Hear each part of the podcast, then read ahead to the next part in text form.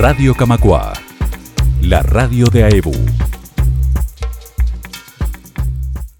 Seguimos en Camacua Diario y hoy nos toca recibir aquí en el estudio al compañero Raúl de Sousa, compañero de la casa, afiliado bancario, eh, que presenta este sábado 5 de noviembre en la sala Camacua a las 21 horas una obra de teatro de su autoría. Así que vamos a conversar un poquito sobre este proyecto de él de, de teatro desde su Durazno natal, que se vino hasta acá, así que le agradecemos un montón por, por haberse venido al estudio. Raúl, bienvenido, gracias por estar. Bueno, gracias a ustedes por la posibilidad de llegar a, a la audiencia de, de la radio.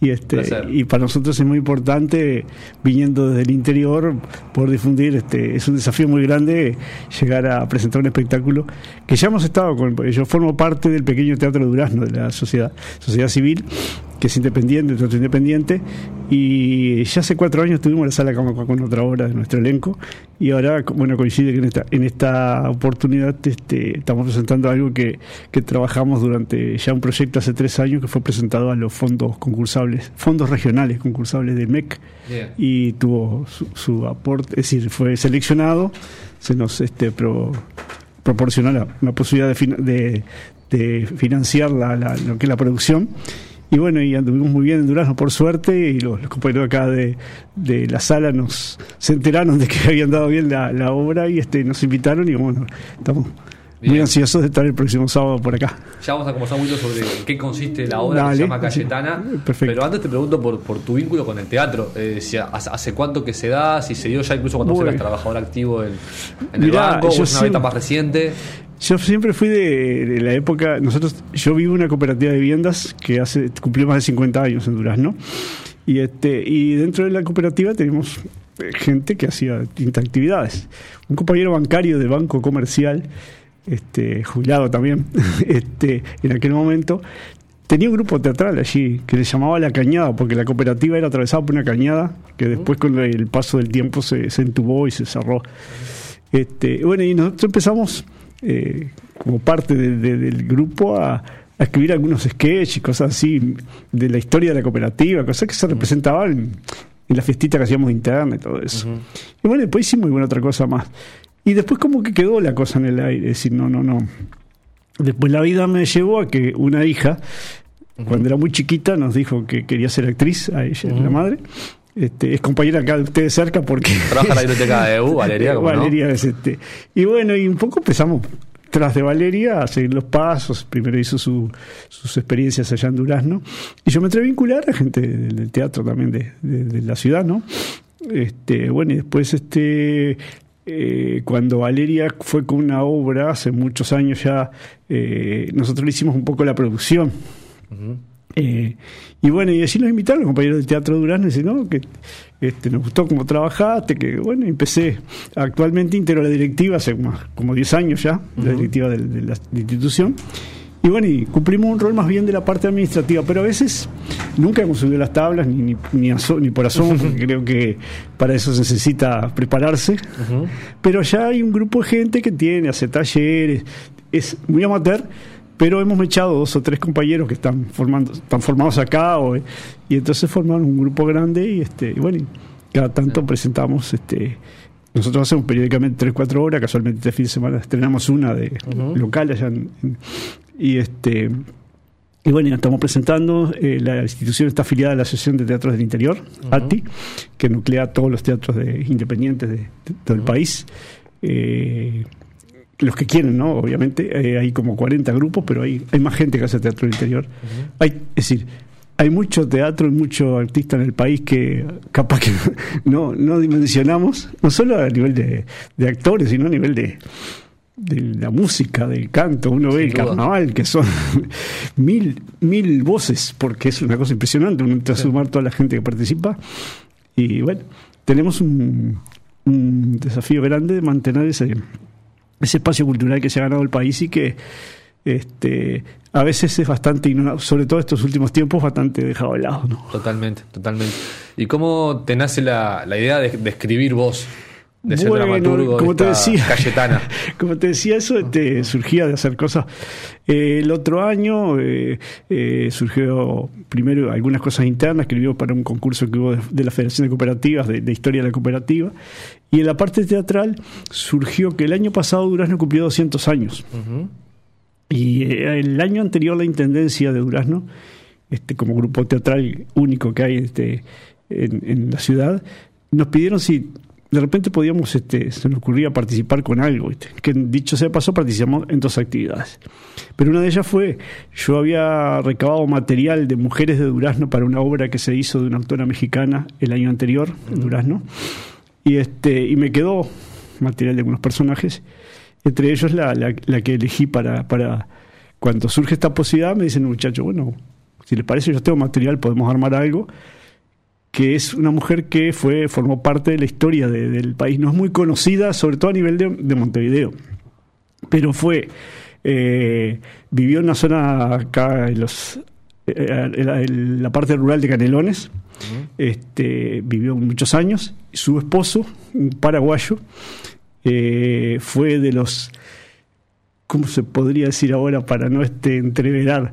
Custodio de Artigas. Ajá, Este, no, no como los custodios que hay ahora, Claro. pero un custodio eh, de la época brava, que ser custodio era arriesgar la vida porque Artigas era muy perseguido.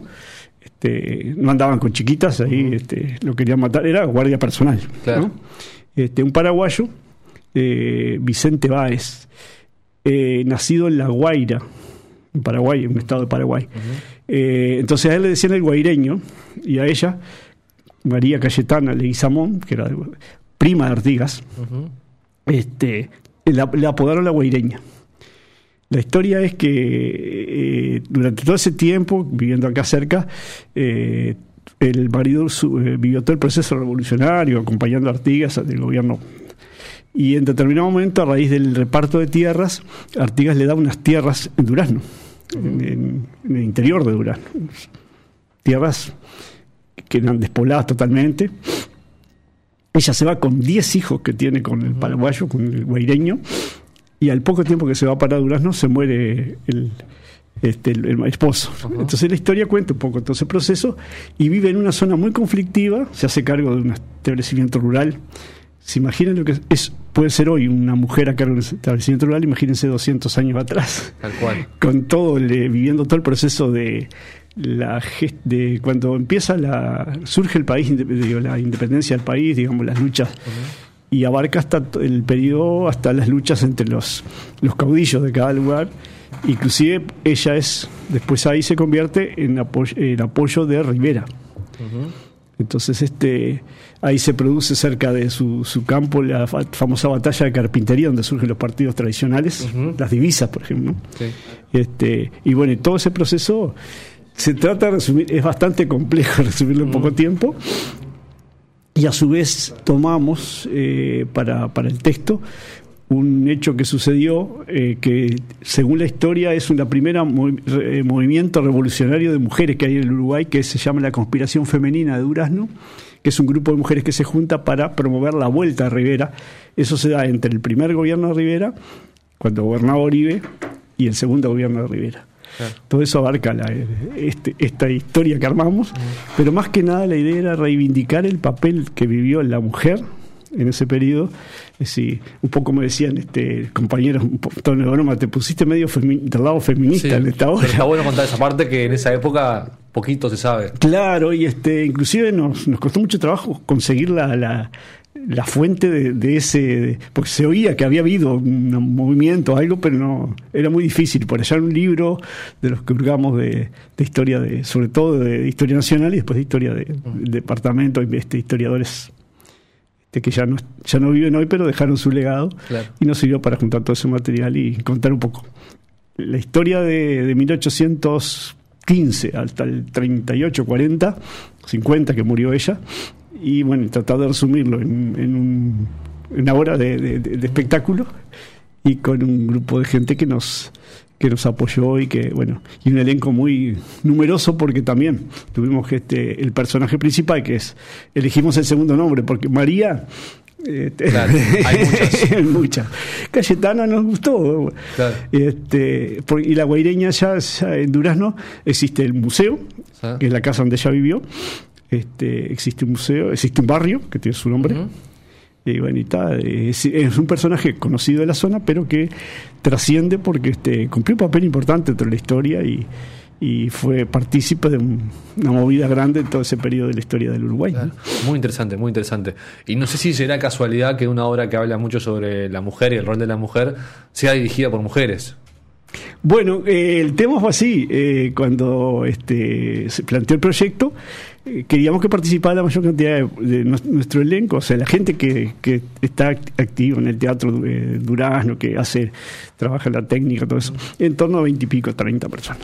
Entonces, volvemos a tratar que, que haya unos cuantos personajes, que ya los tenía el, el texto, este, para que participe más. Son, algunos personajes son cortos, este, y a su vez la cómo lo, quién lo dirige. Bueno y vamos. Y en este momento en los últimos años había tres compañeras que han ido dirigiendo obras en, en Durán bueno y si le damos participación a las tres dividimos los actos cada una trabaja actos pero se trató de hacer algo coherente que Claro. tenga, tenga una uniformidad en vestuario en, en realidad la, la- el- la apuesta en, en cuanto a, eh, a escenografía es muy modesta si se apuntó más a vestuario y a, y a texto y, y al final tiene un telón que es eh, representa un poco lo- el lugar donde ella terminó viviendo.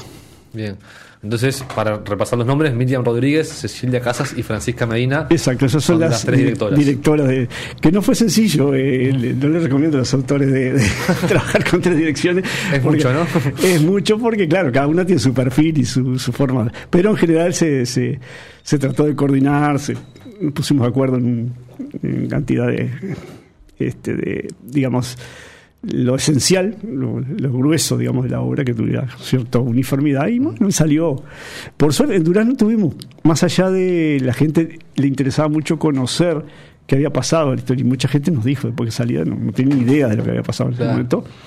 Es más, este, un, un amigo nuestro, eh, un socio, porque nosotros, no, la, la- la institución funciona con socios, que vio la obra, dice, esta, esta mujer, si hubiera sido hombre, tenía un monumento en Durazno, pero como Claro. fue mujer en aquella época, tiene, Claro. este, bueno, Y, esta es la primera vez que esta obra sale de Durazno.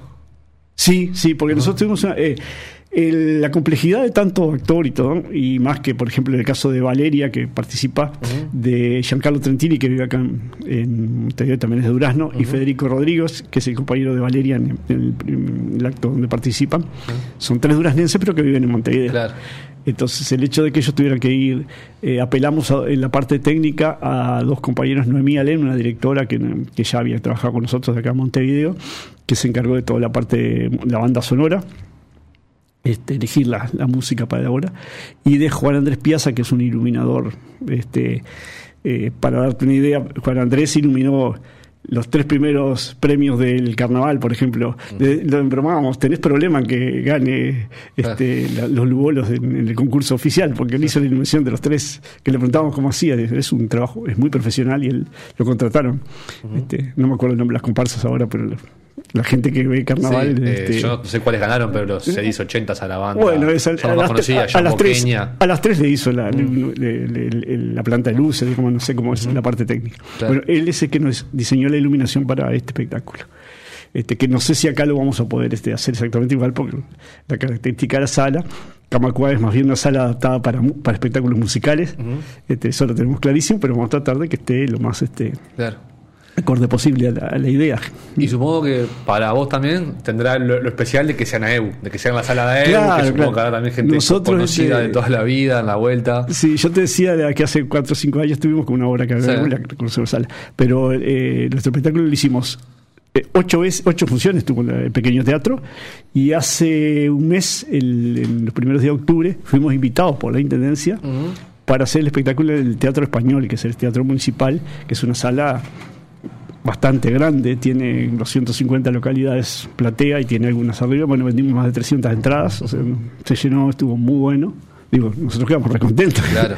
Este, y bueno, y ahora tenemos un gran desafío de ver si, si logramos convocar nos hemos estado moviendo con gente de Durán, algunos ya nos confirmó que va a venir, Claro. alguna entrada ya hemos vendido, este, Claro.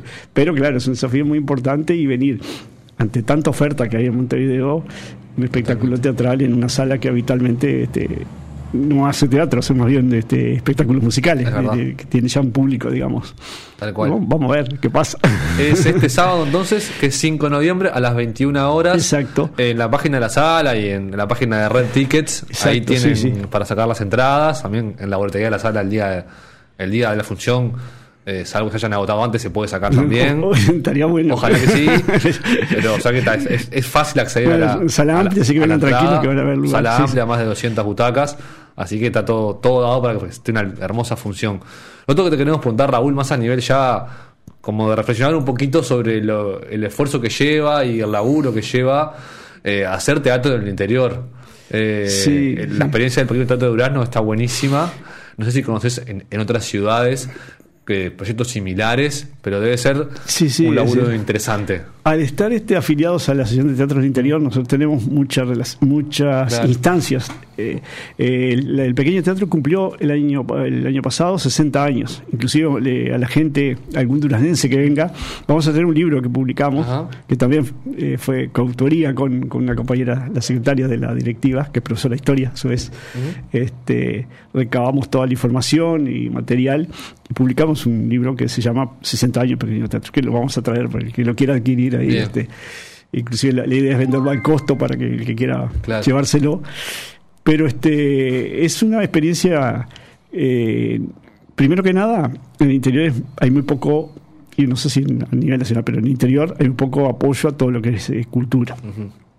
Entonces esto surgió a raíz de, de una profesora en su época, cuyo nombre lleva la sala, Rosina Sosa, y con otros dos eh, estudiantes o compañeros ahí, no me acuerdo, las edades capaz que eran menores, sí. Entonces les ocurrió hacer un grupo de teatro y le llamaron pequeño porque eran tres y no tenían. Y empezaron, y al poco tiempo, en pocos años, lograron a través de una comisión que de apoyo de damas comprar la sala. La sala es propiedad del pequeño teatro, que es, es algo casi único en el interior, salvo excepciones, no tienen sala. Nosotros hace poco hemos ido con otras obras al Sinfogón de Fray Ventos, hemos venido a Canelones, al Teatro Eslabón, pero son todas salas que lo, lo tienen la gente interior con mucho esfuerzo. Algunos hacen como nosotros, tenemos socios con cuotas módicas, nosotros cobramos 100 pesos por mes. Tenemos Claro. 300 socios, pero con eso pagamos todos los gastos de funcionamiento Claro. son pocos. Pero, por ejemplo, cuando la pandemia, todo el mundo se miraba, ¿qué hacemos ahora? Nos digo, vamos a intentar. Nosotros vamos a decirle al socio que quiera seguir pagando, que pague, porque la solución que se nos ofrecía a nivel nacional era difieran los pagos. Mm. Es decir, era endeudarse a futuro. porque Claro. no, no- digo, no nos sirve eso.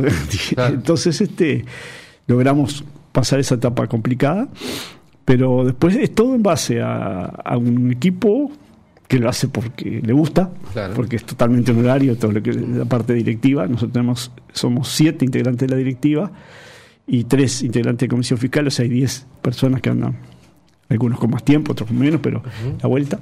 Casualmente ahora el mes que viene tenemos que renovar autoridades porque ya llevamos dos periodos de dos años, cada dos años hacemos este, elecciones a la antigua con las planillas Sí. grandes, con las crucecitas, que tenemos que modificar los estatutos porque el estatuto dice tiene que haber en la, en la directiva socios fundadores y ya no Claro. quedan, Y claro. ya no quedan. Queda uno de 94 años que tuvimos la, la alegría que nos fuera a ver el otro día al, teatro y estaba muy contento, pues te podés imaginar 94 años.